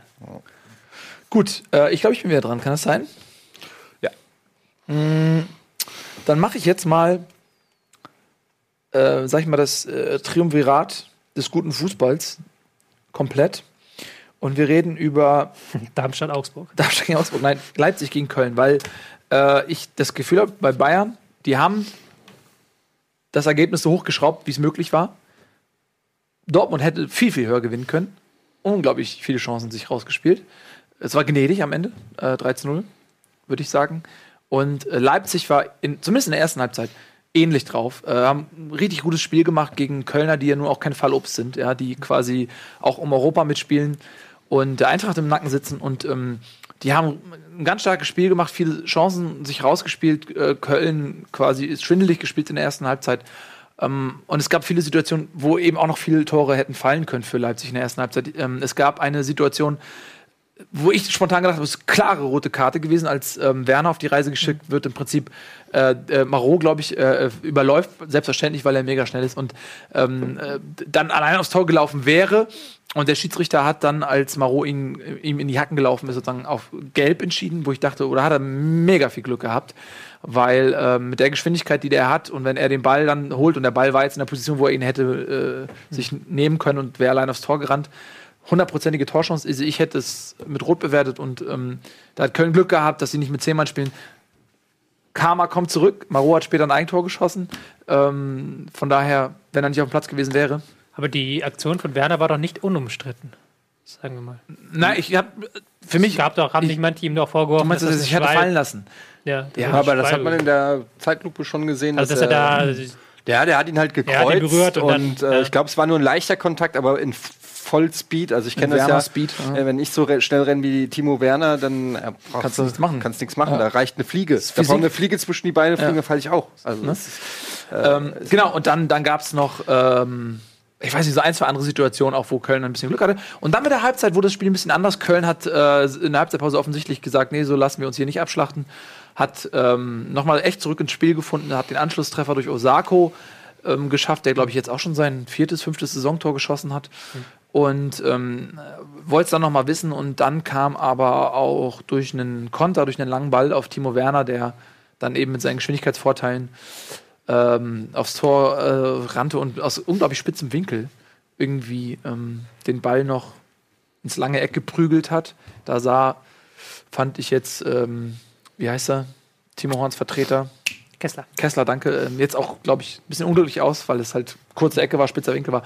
Aber nach dem 3-1 war der Deckel drauf. Ähm, aber ich fand, das war ein sehr, sehr starkes Spiel von Freiburg. Und wir haben ja ähm, Von Leipzig. äh, Leipzig, Entschuldigung, wir haben ja nach, der, nach dem schwierigen Start Leipzigs in die Rückrunde mit unter anderem einer 0 zu 3 Niederlage gegen den HSV schon gesprochen, ey, ist das jetzt der Rangnick-Effekt? Äh, wird Leipzig ähnlich einbrechen wie Hoffenheim damals oder so? Und jetzt kann man, glaube ich, sagen, nö. Ja. Leipzig hat sich gefunden. Genau, richtig. Und man muss vielleicht noch ganz kurz erwähnen, dass der das Eigentor von Marot ging ein äh, grober Fehler von Subotic voraus. Der hätte eigentlich klären müssen, hat aber, glaube ich, über den Ball geschlagen oder so und dadurch war äh, Marot dann überrascht und alles in, den Ball ins eigene Ist Tor. die Abwehr marode. Ähm, vielleicht auch nochmal das kurz nochmal ausführen, was du gesagt hast. Volle Zustimmung. Ähm, man kann dazu sagen, in der Halbzeitpause gab es halt den Wechsel. Marot ist rausgegangen. Ähm, war es in der Halbzeitpause? Ja, Marot ist rausgegangen. Simon Zoller kam, damit Systemumstellung auf mit einem Stürmer mehr vorne drin. Da hat man auch mehr Druck gemacht und auch mehr Pressing gespielt, Kölner Sicht. Im Gegenzug, defensiv etwas offener gestanden und da sind Kontertor eingefallen. Also es ist schon beeindruckend, wenn man sich das anguckt, auch mit welcher Ballsicherheit und Geschwindigkeit Leipzig ähm, spielt, finde ich. Also ähm, egal, ob da jetzt ein Forsberg nennst, ein Cater, ein, äh, ähm, ein Timo Werner, ähm, äh, auch ein, ein Sabitzer und so, das sind alles Spieler, die äh, den Ball unheimlich eng am Ball, äh, äh, am Fuß äh, ähm, haben und unheimlich schnell sind, kombinationssicher, passsicher, ähm, Umschaltspiel par excellence. Also das ist schon eine ganz schön geile Truppe. So, äh, so sehr man den Brauseverein irgendwie verachten mag aufgrund der Geschichte, die wir schon tausendmal besprochen haben, so sehr muss man als Fußballliebhaber aber auch mit der Zunge schnalzen, dass da so eine junge Truppe ist, die sich auch in Rausch spielen kann und die richtig Bock auch auf Fußball haben. Das macht schon Spaß, den zuzugucken, den Leipzigern. Kann man, muss man einfach wirklich sagen. Du hast was an der Taktiktafel. Zu dem Spiel nicht, nee, so. zu ähm, Hoffenheim gegen. Ja, du bist jetzt auch Schalke. dran. Dann wollen wir Hoffenheim gegen Schalke gleich abarbeiten, aber wir sind noch beim. Ich würde jetzt gerne aber mal Darmstadt gegen Augsburg wegbekommen. Wegbekommen, es klingt so ein bisschen Ja. despektierlich. Wieso denn? Das war ein Aufeinandertreffen der Altintop-Brüder. Ja. Sehr wichtig. Die zusammen irgendwie 70 Jahre, ein- 72 Jahre alt sind oder irgendwie so. 71 würde nicht gehen. Doch, würde auch gehen, weil man kann ja auch Monate. Sieb- 70, 72, ja. Ja. Ja, Ähm, wenn die Datums, also wenn genauso diese, die sind vielleicht se- sechs Minuten auseinander, kann sein, dass genau während des Spiels. Das wäre witzig. Das wäre lustig, ne? Müsste man so ansetzen, eigentlich, das Spiel. Müsste man annullieren jetzt das Spiel und nochmal neu ansetzen, direkt an den Geburtstag zwischen den beiden. Wenn die jetzt zum Beispiel beide in ein Gerangel geraten und bekommen rot. Und dann ist, da ist eventuell einer von denen der älteste Spieler, der je eine rote Karte bekommen hat. Und der andere ist nur zweitältester. Und dann ärgert er sich sein Leben lang. Das ist in der lustigerweise eine, eine ähnliche Geschichte in der NBA passiert. Ich weiß nicht, ob ihr es mitgekriegt habt. Dwayne Wade die Chance auf ein Triple-Double. Das ist der letzte Rebound des Spiels. Er springt hoch, fängt den Ball, aber sein Mitspieler hinter ihm Ja. aus Reflex, der Center, Ja. springt hoch und nimmt ihm so den Ball weg und klaut ihm dadurch den zehnten Rebound und dadurch Ja. hat er kein Triple-Double gekriegt und guckt seinen Center nur so an und er so, sorry. Ähm, Ja. Hat ihm sozusagen eine, ein, eine Also Triple-Double, zweistellig gepunktet, zweistellige Assists, zwei, Genau. äh, zweistellige drei, Rebounds. drei wichtige Statistiken im, im zweistelligen Bereich, genau. Nur eine kleine lustige Anekdote. Ähm, ja, äh, Darmstadt gegen ähm, Augsburg. Darmstadt war nicht so schlecht, fand ich. War Ähm, ganz okay. Also, nach wie aber vor nicht so gut. unter nee, aber man merkt schon unter Frings finde ich ähm, sind die einfach von der also ich finde die sind unter Frings noch mal deutlich unangenehmer geworden. Haben sich auch gut verstärkt im Winter, haben wir auch schon drüber gesprochen. ähm, Sidney Sam, der durchaus, gut, ich glaube, der hat gar nicht gespielt. Ähm, Hat er gespielt? Doch, hat gespielt. Aber äh, hat in den letzten Partien auch gut gespielt. Hamid Altintop sicherlich auch ein, mhm. ein großer Name. Ähm, ja, am Ende hieß es dann aber trotzdem 2-1 ist eigentlich dein Spiel, warum rede ich eigentlich? Mach ja, kannst du gerne machen, also ist ja nicht weiter dramatisch. Ähm, ich fand, also von Augsburger Sicht muss man sagen, dass die jetzt schon mehrere Spiele hatten, wo sie am Ende dann das Spiel relativ spät dann noch gedreht haben und dann auch etwas glücklich gedreht haben. Also hm. Augsburg hat ja. zwar schon die spielbestimmte Mannschaft teilweise, aber haben sich dann auch. Aber mehr Ballbesitz für Darmstadt. Mehr Ballbesitz für Darmstadt haben sie dann teilweise aber zurückgezogen. Augsburg hat dann mehr daraus gemacht aus dem Ballbesitz, sagen wir mal so. Man hat schon bemerkt bei Darmstadt, da fehlt die Kreativität, um ein defensiv solides da äh, Augsburg zu knacken. Hm. Haben relativ viele Fernschüsse gehabt, aber sonst nicht große Chancen. Sind dann in Führung gegangen und dann hat Augsburg das gedreht und man weiß auch gar nicht so recht, wieso. Also Darmstadt war vielleicht am Ende ein bisschen müde, weil die auch sehr aufwendiges Spiel gespielt haben, sehr ähm, aufwendiges Spiel gerade gegen den Ball. Ähm, aber es war jetzt ja. nichts, wo, also Augsburg ist jetzt mit 27 Punkten steht gut da, aber man ja. so sieht das und fragt sich auch schon so, okay, aber so richtig gut waren die auch noch nicht jetzt. Ja, Saison. war äh, ein bisschen glücklich. Ich habe natürlich jetzt aus ähm, HSVer Sicht äh, ein bisschen gehofft, dass äh, man Punkte verliert in Darmstadt, damit Augsburg auch noch ein bisschen reinrutscht und da mitwirkt. Ähm, die haben sich jetzt schon sehr befreit. Ähm, ich glaube, äh, Raul Bobadilla hat die höchste Effizienzquote, was die Wichtigkeit der Tore angeht als Stürmer. Ich glaube, er hat drei Saisontore und hat damals in Bremen, meine ich, oder gegen Bremen, auch ähm, in der Nachspielzeit der letzten Minute ähm, den Punch gesetzt gegen den direkten Abstiegskonkurrenten, den Sieg äh, nach Hause gefahren. Hallo. Und ähm, jetzt gegen Darmstadt auch. Also das, das waren äh, zwei unglaublich wichtige Tore. Ohne die hätte Darmstadt, äh, Augsburg vier Punkte weniger wäre jetzt bei 23 Punkten dann und wäre mal mittendrin im Abstiegskampf. Also, ähm, aber ich muss ganz ehrlich sagen, ich habe auf, äh, auf Augsburg, die würde ich noch nicht ganz rauszählen.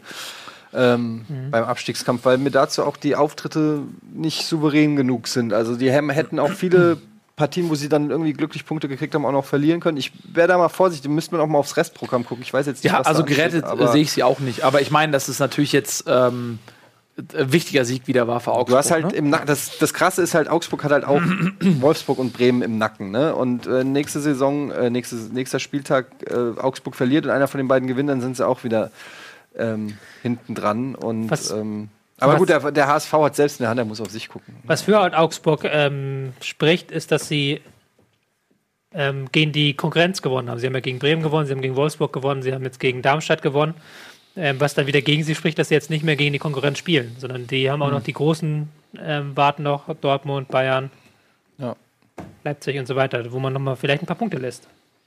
Ja, schauen wir mal. Also gerettet sind sie ähm, meiner Meinung nach auch noch nicht. Ähm, sieben Punkte bis auf den Relegationsplatz. Das kann mal schnell gehen, weil man muss ja auch sagen, dass die Mannschaften da unten ähm, ja auch punkten. Ne? Also die äh, der HSV zehn, die ersten zehn Spiele zwei Punkte. Ne? Also die sind ja im Grunde mit zehn Spielen weniger in die Saison gestartet, äh, wenn man so will. Und, und ähm, das heißt ja nur, dass man vom Trend her besser dasteht als Augsburg. Wenn sich das so fortsetzt, dann ähm, wird es schwierig. Und Bremen hat ja auch sechs Punkte geholt aus den letzten beiden ja. Spielen. Also das ist das, was ich letzte Woche gesagt habe, dass da noch keine Mannschaft dabei ist, die sich sozusagen ergeben hat und auf Abschiedstournee ist, sondern selbst Darmstadt wittert immer ja. noch äh, zumindest die Mute der Verzweiflung. Den, den Relegationsplatz. Aber es wird, wird glaube ich, nichts mehr für Darmstadt. Ich glaube auch nicht. Also jetzt äh, gegen Augsburg direkter Konkurrent, wobei, na gut, es sind jetzt 15 Punkte auf, auf Augsburg, es sind ähm, äh, acht Punkte bis auf Relegationsplatz. Und man muss, schwer, ja. man muss ja nicht nur diese acht Punkte holen, man, in der Zeit darf ja die Konkurrenz auch nicht punkten. Ja. Also das ist, glaube ich, ähm,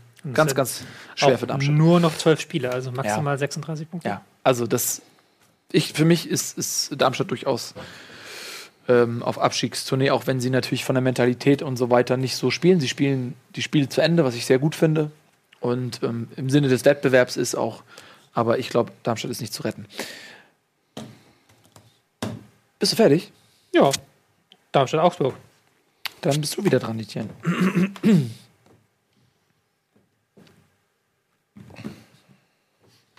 nee?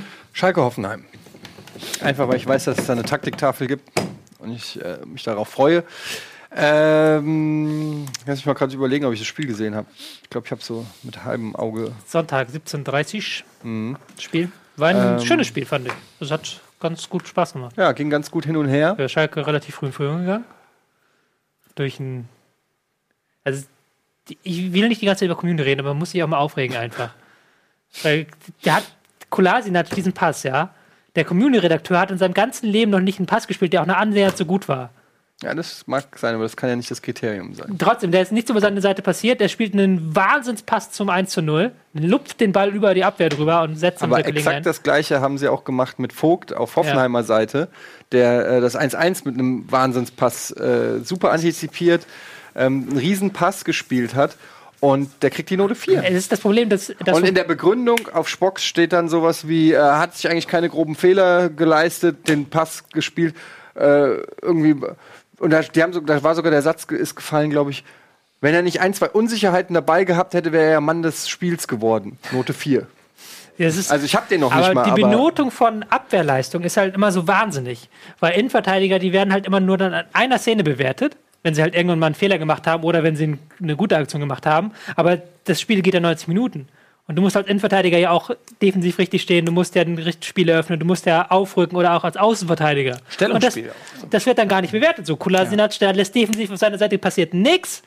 Der macht vorne so einen geilen Pass und du kriegst dann eine Note 3. Und Aber dazu war auf der anderen Seite, der halt der noch offensiver spielt und zwar zwei defensiv off- offensiv gute Aktionen hat, aber auch Chancen nicht macht und auch Pässe nicht sieht, kriegt dann eine Note 2, weil er halt ein Tor einleitet, wo du dir denkst, das ist so geht Aber das nicht es ist, weiter. es ist natürlich auch eine Aufgabe, 22 Spieler äh, adäquat zu bewerten. Und es gibt, glaube ich, man, manchmal gibt es, glaube ich, so Noten, die sind einfach nicht. nur so, äh, ähm, eigentlich habe ich nicht so viel zu sagen zu dem Spieler, er ist mir eigentlich nicht aufgefallen. Ähm, da gebe ich mal eine Note, mit der ich nicht so viel verkehrt machen kann oder so. Ähm, Ja, es ist ja auch gar nicht ganz direkt ans Box oder an Commune selber, sondern es ist das System. Das System ist schuld. Und was machen die? Wir sitzen hier einfach ruhig, während das System ausblutet. Werden wir ausgebeutet werden, Revolution. Es ist Zeit für eine Es ist Revolution. Zeit. Es ist Zeit. Ähm, ähm, Hoffenheim gegen Schalke. Ich fand das, hab, mir hat das Spiel viel Freude gemacht, muss ich sagen, weil ähm, Schalke ist relativ früh in Führung gegangen, hat sich dann auf die Defensive so ein bisschen beschränkt, sage ich mal, aber haben auch sehr aufwendig verteidigt. Und Hoffenheim hat dann das Spiel so kontrolliert und hat wieder so gezeigt, dass die einfach technisch auf so einem hohen Niveau sind. Ähm, die haben halt wirklich dann Passfolgen gehabt ja, und Schalke musste immer hin und her verschieben, damit das aufgeht. Ähm, war auch ein taktisch interessantes Spiel. Ich habe es an der Taktiktafel mal ähm, aufgezeigt, Ja. weil ich war ein bisschen, auch ich glaube, wie viele andere, ein bisschen verwirrt, als dann die Aufstellung rauskam und dann hieß es Bicak, Bicakcic, der Mann mit den vielen Bicakcic, ähm, spielt. Und der hat nämlich dann ähm, Rechtsverteidiger gespielt in der Fünferkette. Ist ja eigentlich Innenverteidiger gelernter. Ähm, das war ein etwas seltsames Ding, aber es war dann nachher ganz interessant, weil man hat ähm, dann so ein bisschen asymmetrisch gespielt. Ähm, asymmetrisch nicht mein Wort, das hat ähm, Nagelsmann so im Interview vorher gesagt. Bedeutet, dass man über eine Seite ähm, anderen Angriffsplan hat als über die andere. Also auf der einen Seite spielen die Spieler mal, etwas höher Ut- oder tiefer. Der Ut hat gar nicht gespielt. Nee, Uta hat nicht gespielt. Hat er eine gute. Note bekommen? Arschgeigen. So, Taktiktafel. Ähm, man sieht hier, jetzt ist es hier noch symmetrisch, Hoffenheim in hellblau. Man erkennt ähm, ganz gut das, was die gespielt haben. Hier dieses 3, dann Rudi davor, dann hier 4 und zwei Stürmer. Ähm, Schalke dahingegen mit einem 5-3-2. Was sie gemacht haben, ist halt, dass sie Bisakcic so als zweiten Stürmer genutzt haben. Das fand ich sehr interessant. Man hat dann immer häufig den Ball auf links rausgespielt und dann halt hier versucht, eine Überzahl zu bilden mit ähm, Terrazino und mit Demebay. Und dann ist äh, Bicacic von rechts so nach vorne gegangen. Und man hatte dann mit ähm, Sandro Wagner und Bicacic plötzlich zwei kopfballstarke, ähm, man kann fast sagen, Strafraumstürmer. Weil Bicacic ist ja eigentlich ein Innenverteidiger, aber auch ein großer Mann, der auch viel physische Präsenz hat. Da hat man immer sehr oft versucht, über links das durchzuspielen und dann diese beiden Stürmer da vorne zu bedienen. Ähm, Wie hat das geklappt? das hat nicht so gut geklappt, weil ähm, Schalke das sehr gut gemacht hat. Es ist auch eher so ein Theoriegebilde, muss man fast sagen. Weil wenn, wenn ich mir die Schalke-Formation angucke, dann sehe ich, okay, ich habe auf, äh, ich mach nochmal Schalke, ich habe hier auf der linken Seite Kolasinac, der defensiv sehr stark ist. Ich habe auf der rechten Seite Schöpf, der halt ähm, eigentlich Stürmer ist und eigentlich auch nicht so defensiv im Zweikampf stark ist. Denke ich mir, okay, ich versuche diesen Schöpf auszunutzen und ähm, Kolasinac versuche ich so hinten reinzudrücken, dass ich der nicht in Zweikämpfe reinkommt. Und aber, wenn das dann in der Praxis nachher gut gemacht wird, wie Schalke es gemacht hat, dass ein Schöpf immer Unterstützung hat, dass ein Schöpf auch einen starken Tag erwischt, dann kommst du halt über links nicht durch und dann hast du rechts andererseits nicht wirklich einen Angriffsweg, weil du Bicacic nicht so gut als, du kannst Bicacic nicht an die Grundlinie Wen? zum Flanken schicken. Bicacic. Wie Schaschlik. Bicacic, ja. Äh, man muss sagen, Wagner war, hatte, glaube ich, einen Torschuss nur oder so Ja, ja. ne? War aber auch natürlich dann, weil man nicht die Flanken reinbekommen hat. Mhm. Interessant. Äh, hat der Nagelsmann sich Gedanken gemacht, ging nicht hundertprozentig auf. Aber das Tor nachher über die linke Seite auch eingeleitet trotzdem. ja, Über, und über Zuba eingeleitet, der ist dann. hat er super gemacht. Entschuldigung. Ja, ähm, ich fand auch äh, interessant zu sehen bis zum Schluss. Durchaus auch Ambitionen zu gewinnen. Es gibt ja auch so Spiele, wo man sich einig, ja, okay, 1-1 in Ordnung für mich. Aber ähm, das war nicht so ein nicht Angriffspakt, sondern man hat bis zum Schluss das Gefühl gehabt, da kann noch eine Mannschaft gewinnen. Und auch so ein bisschen ähm, deutet auf die neuen Kräfteverhältnisse hin. Dass Schalke dann nach dem 1-0 sagt, okay, wir verteidigen das jetzt hier weg und äh, Ho- Hoffenheim so ganz selbstverständlich auch das Spiel macht. Also gar Ja. nicht so, okay, wir wissen nicht, was wir anfangen sollen, sondern halt auch mit Plan, wie gerade aufgezeigt in der Taktiktafel, versucht anzugreifen. voller Selbstvertrauen. Hoffenheim Selbstvertrau hat viel Selbstvertrauen und ähm, vertraut auch auf den Trainer und de- dessen Plan, das sieht man. Und die wollen natürlich Champions League spielen. Das wäre die erste Europateilnahme Hoffenheims überhaupt, glaubt man gar nicht. Echt? Ja. Ähm, und dann eventuell wird es die Champions League. Die Sterne stehen in dieser Saison jedenfalls ganz gut. Wenn sie das beibehalten, haben sie auf jeden Fall eine Chance. Aber ist Ähm, alles noch eng. Bitte? Drei, ja, ist alles so eng da vorne. Drei Spiele am Stück schlecht gespielt und du bist schon wieder raus. So So halt. ist es. Ähm, und ähm, ja, aktuelle Situation ist Hoffenheim zwei Punkte hinter Dortmund und einen Punkt äh, vor Hertha. Im Idealfall ist ja immer so ein Ding, ne? wenn eine Mannschaft, die nie europäisch gespielt hat, in die Quali muss, bekommt man eventuell einen starken Gegner. Und da kann man schon mal ähm, eine Mannschaft aus Spanien bekommen oder England. Ähm, Frankreich, vielleicht nicht so stark. Ja, Italien. aber das haben wir vergessen vorhin. Das können wir vielleicht auch noch nach der Werbung kurz besprechen. ähm, Weil vielleicht treten ja gar nicht drei Mannschaften auf Deutschland an. Es gibt ja dieses große Damoklesschwert, das über Leipzig hängt, ob sie überhaupt antreten dürfen in Europa. Gut. Da können wir noch mal drüber reden. Ähm, äh, Tobi meint, dass man äh, nicht zwei Vereine im Europa spielen lassen darf. Und da gibt es eben die Diskussion, ob äh, Leipzig und Salzburg als ein Verein gewertet werden. Leipzig hat ja versucht, quasi die Vorherrschaft über La äh, Salzburg, Red Bull hat versucht, die Vorherrschaft über Salzburg so ein bisschen loszuwerden und zu sagen, okay, das ist jetzt autark, wir haben da jetzt nichts mehr mit zu tun, um eben Leipzig die Möglichkeit zu geben. Aber ob das dann tatsächlich so ist, da habe ich gar nicht genug Einblick äh, für, ehrlich gesagt. Aber es ist Thema in jedem Fall. Ja. Können wir gleich noch mal kurz ansprechen ähm, nach der Werbung.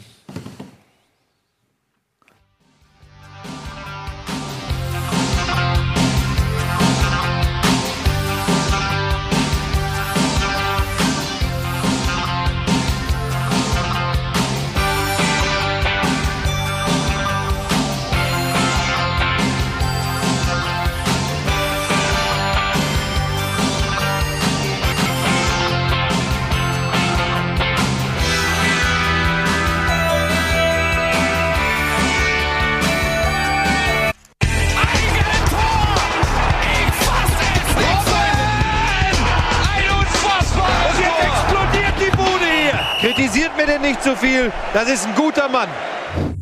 Hallo, hallo, hallo, herzlich willkommen zurück. Bundesliga, die Super Show. Heute wieder äh, mit geballter Kompetenz und unfassbarem Entertainment. Schön, dass ihr da seid. Ich hoffe, ihr seid seit Anfang an dabei, sonst habt ihr wirklich was verpasst. Ähm, wir wollten noch ein bisschen reden über die Problematik Red Bulls mit ihren beiden Clubs Eigentlich- Salzburg und Leipzig. Hast du schon alles gesagt, nicht? Echt? Ja, du, du hast es ja zusammengefasst, dass es sein kann, dass Leipzig nicht starten darf, weil Red Bull beide Clubs besitzt, wobei sie Salzburg teilweise wieder abgegeben haben und da nur noch indirekt Einfluss haben. Ja, und dass dann Leipzig die Mannschaft wäre, die im Arsch gekniffen ist, weil äh, es wird dann die Mannschaft vorgezogen, die die bessere Platzierung hat in der Tabelle in ihrem Land und Salzburg wird wahrscheinlich Meister und Leipzig nicht. Und dann wäre Leipzig quasi die Gekniffenen. Weil Salzburg darf auch nicht zurückziehen. Wenn Salzburg zurückziehen würde, also sagen würden, okay, wir nehmen dieses Recht nicht wahr, in Europa zu nehmen, dann würden sie aus der ersten euro-österreichischen Liga absteigen. Das wäre wahrscheinlich äh, für viele österreichische Vereine sehr bedauerlich. Ja. Ähm, das letzt, der letzte Punkt war interessant, weil das wusste ich auch noch nicht. Ähm, von daher gut, dass du noch mal was dazu gesagt hast. Ähm, äh, wie siehst du die Chancen, dass das tatsächlich durchgezogen wird? Ja, mit dem Netzburg muss man sagen, das ist überall so. Also es gibt so festgeschriebene Kriterien, Ja, die musst nee, du ich- erfüllen ich meine, für die Lizenz. das, ja. Äh, der Schlüssel ist ja die Bewertung, ob man sagt, Ja, es sind zwei sich da- Vereine oder es ist quasi ein glaub, Verein. die werden sich da irgendwie rausfinden. Ich weiß nicht, ob da die UEFA ein Interesse hat, ein Fass aufzumachen, gerade. Da sind auch noch andere Interessen hinter. Die Also verkaufen die Rechte für teures Geld an Deutschland zum Beispiel. Mhm. Und wenn dann eine deutsche Mannschaft weniger plötzlich in der Champions League ist, ist das schon spürbar. Also ich kann mir ehrlich gesagt nicht vorstellen, dass hi- hinter den Kulissen irgendwas gemauschelt wird. Das ist äh, Fußball und wenn Nee, das Fußball muss ja in der Vergangenheit nachgewiesen hat, dann, dass es frei von Korruption und Mauscheleien ist. Von daher kann ich mir nicht Ich will, vorstellen. ich will nicht stressen, wir haben noch zwei Partien und noch Ja. nicht mehr so viel Zeit. Wie spät ist es denn eigentlich? Ach so, tatsächlich. Ja, es geht. Komm, Na, unten ist ja eine Uhr. Ne? hm, ich bin dran, ne? Ähm, ich habe gar keine Stimme. Äh, ich nehme. Leverkusen Mainz oder Ingolstadt Gladbach? Ich nehme Leverkusen Mainz. Ähm, Leverkusen zuletzt im Aufwind gewesen. War das nur ein laues Lüftchen? Denn die Kogge steht auf offenem Gewässer mit fla flachen Segeln, flauschigen, äh, un unaufgepusteten Segeln herum nach dem Spiel gegen Mainz. Das kam unerwartet. Äh, zwei Standardsituationen haben Mainz in Führung gebracht und danach ging bei Leverkusen eigentlich gar nichts mehr. Mainz hat das sehr souverän zu Ende gespielt. Und das war ein bisschen erschreckend, weil Mainz jetzt auch nicht aus einer ähm, Phase kommt, wo man sagt, oh, die sind aber echt, äh, das ist ein schwerer Gegner zu Hause. Sondern eher so, oh, die muss man schlagen mit den Ambitionen, die Leverkusen hat. Und ähm, deswegen war das ein ziemlicher Rückschlag. Und das hat mich sehr verwundert, weil Leverkusen jetzt echt im Aufwind war. Und ja auch nach oben hin die Punkte braucht, um international zu spielen. Deswegen war das für mich sehr überraschend. Und man dieses Thema äh, Roger Schmidt in Leverkusen kommt nicht zur Ruhe. Ja, man spielt nächste Woche in Dortmund. Ja, das glaube ich wäre ein einfacheres Spiel sogar. Wobei Dortmund stark ist momentan, das stimmt. Ähm, weil, das, weil Leverkusen, das haben wir schon oft gesagt, hat Probleme damit, das Spiel zu machen, liegen dann relativ früh 0-1 hinten durch den Standard und äh, fangen dann auch einen zweiten Standard zum 0-2 und haben dann keine Idee, wie sie was nach vorne bringen können. Und das ist immer wieder zu sehen gewesen, die Saison, und jetzt wieder zu sehen. Was ich halt ganz krass fand, ist diese Standardschwäche. Also ich habe mich da mal in die Zahlen ähm, vertieft am Wochenende. Das war ihr 13. Gegentor nach Standard. Ja, das ist Standard, ne? Das ist die zweitschlechteste Mannschaft hat neun.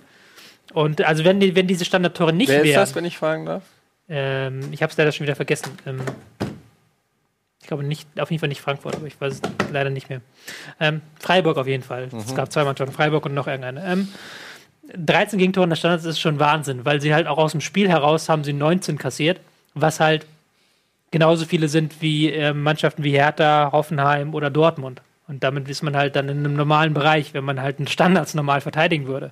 Ähm, das ist halt so eine unerklärliche Schwachstelle. Vielleicht ganz interessant dazu auch wieder, um nochmal diesen Talk aufzugreifen, aber der Co-Trainer von Hertha hat das auch gesagt. Im Winter lassen, sie, lassen sich Standards schlecht trainieren. Meinte, er meinte, wir würden gerne mehr Standards trainieren, aber im Winter geht das nicht. Weil nämlich, wenn du Standard trainierst, stehst du viel rum und dann wirst du kalt und dann ist die Gefahr groß, dass du irgendwie Deswegen eine Zerrung ja. Wintertrainingslager. Ja, Im Wintertrainingslager haben sie es halt wieder machen können, aber jetzt, ja, jetzt können sie es nicht mehr machen. Ach, während der laufenden Saison, meinst du? Ja, während der laufenden Saison. Warum haben die eigentlich, warum haben denn Profivereine noch nicht überdachte Trainingshallen Haben sie. sozusagen? Also zumindest Leipzig. Leipzig. ja. Gut, siehst du? Aber sollte doch eigentlich jeder Training, also jeder Profiverein haben, wenn das ein ernsthaftes Problem darstellt. Kann es ja nicht sein. Also, Ich glaube, du bist da eine Mil- Multimillionen-Dollar-Idee auf der Spur. ja, aber also ist für mich, also gut. Dass es die Realität ist, wenn man jetzt zum Beispiel äh, Peter Stöger hört, ähm, wie er über die Trainingsbedingungen in Köln redet. Ja, gab es jetzt ein Interview in der Sportbild. Ähm, er zusammen mit Hasenhüttel, weil beide Österreicher sind und zusammen in einem Verein gespielt haben mal. Und äh, ich glaube, Hasenhüttel war auch mal in Köln und hat dann irgendwie erzählt, so ja, die Trainingsbedingungen damals war, der Acker war so tief, äh, irgendwie, man, man ist da jedes Mal versunken und so. Und er meint Stöger, naja, ist heute immer noch so, nur älter. So, ja. Ähm, also, das, das ist schon äh, nicht überall so komfortabel wie in Ja, ich weiß, ich weiß. In Frankfurt wollen sie jetzt auch irgendwie für 20, 30 Millionen die Trainingsgelände ausbauen, weil die so marode sind. Aber ich denke halt zu einem Profiverein, also wenn müsst, ich finde sowas müsste eigentlich Standard sein. Also du musst doch als Profiverein, als so ein Multimillionen-Dollar-Unternehmen, müssen doch die, die Facilitäten für die, ähm, für die Profisportler, das muss doch das Priorität haben. Es muss das Beste sein. Du willst doch, dass die unter allerbesten Voraussetzungen trainieren können. Also das ist ja und nicht nur einen fucking abgelutschten Handelraum da Aber haben. warum sie nicht, warum sie nicht nur drin trainieren, ist halt auch logisch, weil du natürlich da keinen ordentlichen Rasenwuchs hinbekommst. Du müsstest auf Kunstrasen trainieren, das hast du am Wochenende wiederum nicht. Du willst ja auch Wettkampfbedingungen haben. Du willst auch Sachen wie Wind haben, wie Regen oder sowas. Windmaschine einbauen noch. Ja, Ja, oder so, ja. kannst dann einstellen wie bei FIFA. Schnee. Schnee, ja, ja, du drückst einfach nur auf den Knopf. Hast du natürlich Schnee in der überdachten Halle, dann ist es natürlich zu kalt für Standards. Ne? Aber muss sein, muss ja realistisch sein. Du Ja. kannst so eine Riesenhalle bauen. Kennt ihr, ihr kennt ja bestimmt die Geschichte von der NASA-Halle, die so, die so riesig ist, dass Die die, Nasenhalle. NASA, von der NASA. Die haben so eine riesige Halle gebaut, um halt ihre Raketen, äh, Raumschiffe, zu testen. um ihre Raumschiffe aufzubauen. Die Halle ist halt so groß, dass sie ihr eigenes Wettersystem hat. Also da regnet es auch drin und so. Das ist lustig.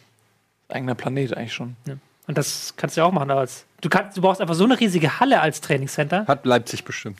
Hat, hat Leipzig bestimmt, ja. Die haben ihre eigene Klimazone. Tja, oder du nennst die Stadt dann wahrscheinlich auch Halle.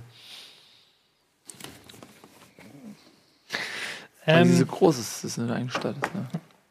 Halle halt. davon mache ich jetzt diesen Gag. Ich darf noch eins auch so, nicht? Ein Spiel? Ja, du hast ja die große Auswahl. Wenn wir Ich mit Leverkusen nehm- durch sind, Wenn du hier so machst, dann nehme ich Bayern HSV. Ja, Haben wir doch schon. Aber ich Ja. würde gerne nochmal drüber reden. Tobi möchte ein bisschen lustig sein heute. Ja, tut mir leid. Ich, ich, ich, ich höre damit auf, versprochen.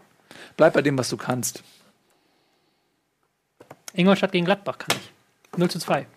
Das ist korrekt. Aber das Spiel hat mir nicht viel Spaß gemacht, irgendwie. Also es war irgendwie so ein komisches Spiel wieder, weil ähm, im Gladbach ist vollkommen legitim. Hacking hat gesagt, okay, wir versuchen erstmal stärker über die defensive Stabilität zu kommen. Wir versuchen erstmal wirklich hinten sicher zu stehen und dann schnelles Umschaltspiel zu zeigen.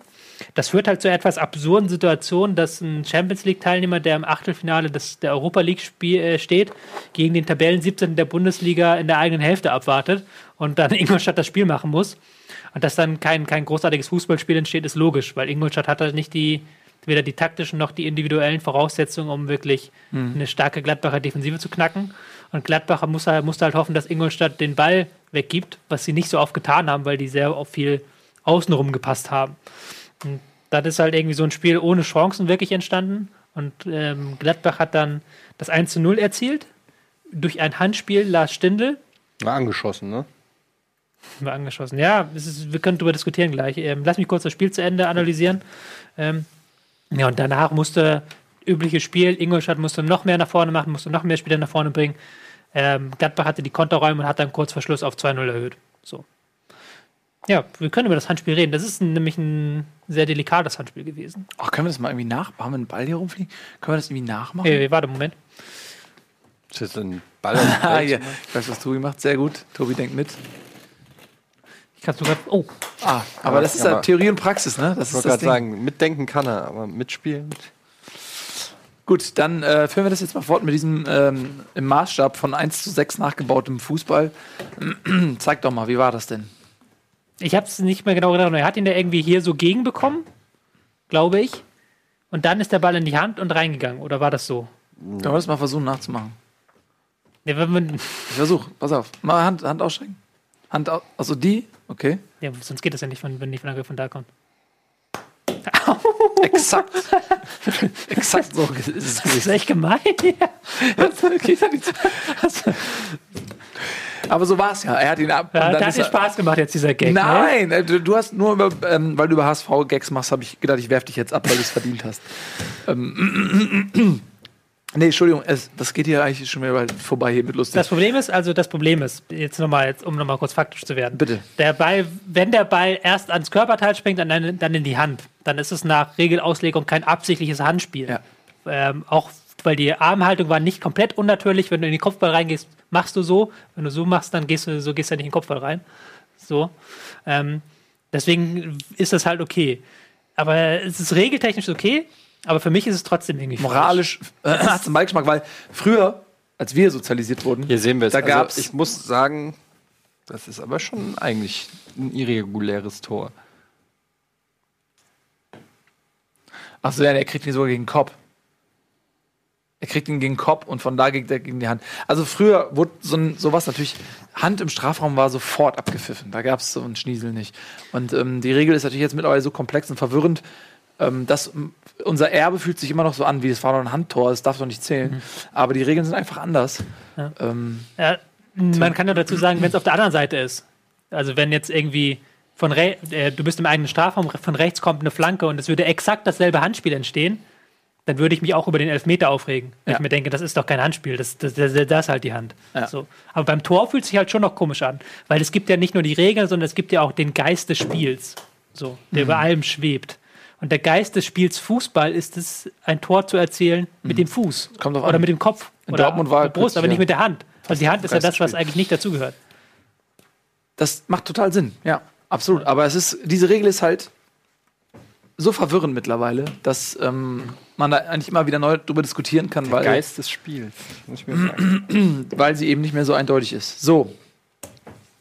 Ihr Lieben, ich glaube, wir sind durch mit dem ja, Spieltag. schon, lass noch ganz kurz auf die Tabelle gucken. Ja, das machen wir gerne. Hier.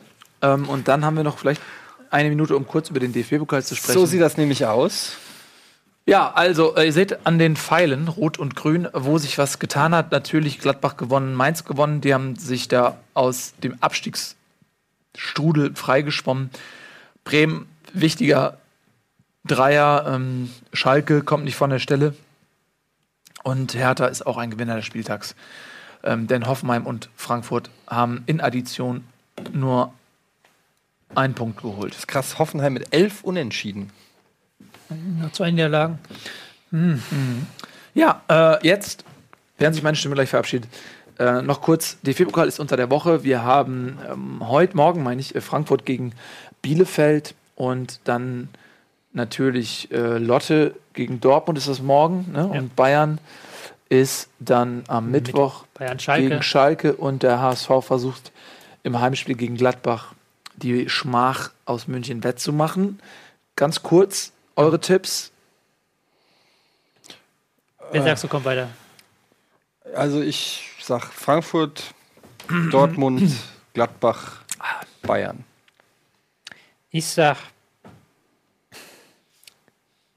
Bayern, Gladbach, Dortmund, Bielefeld. Ja, es war so klar, weil du willst nämlich ein, eine Überraschung und wo kann die, wo ist die Überraschung am ehesten, dass sie passiert? In Frankfurt. Er hätte Hamburg nehmen können, aber, aber Frankfurt hat ja in den letzten Spielen Aber gezeigt, dass sie ein Problem damit ja. haben, wenn der Gegner defensiv abwartet. Das wird Bielefeld tun. Ich find das Äh, nicht es ist Ja, aber man hat neue gesehen- Verletztensituation.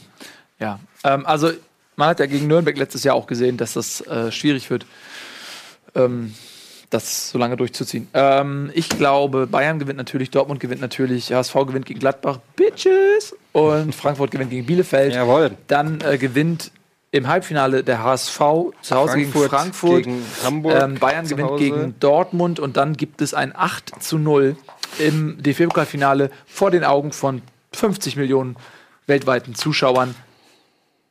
Da sagt man sich doch, warum nicht lieber gegen Gladbach verlieren, bevor man sich zum Horst macht im Finale gegen die Bayern. So, ihr Lieben, vielen Dank. Im Anschluss Pokémon zum letzten Mal, möchte ich an der Stelle sagen. die Mehr Final dazu, Episode. mehr dazu äh, erkläre ich gleich. Und dann Team Limited gegen Bonchua. Das große Match, auf das wir jahrelang hintrainiert haben. Ich bin sehr aufgeregt. Ähm, ich bin sehr müde, aber auch hochmotiviert und ich äh, bin aufgeregt. Und natürlich New Game Plus davor ist ja ganz klar. fantastisches Ist doch New Game Plus. So, das war die Bundesliga. Vielen Dank. Macht's gut. Auf Wiedersehen.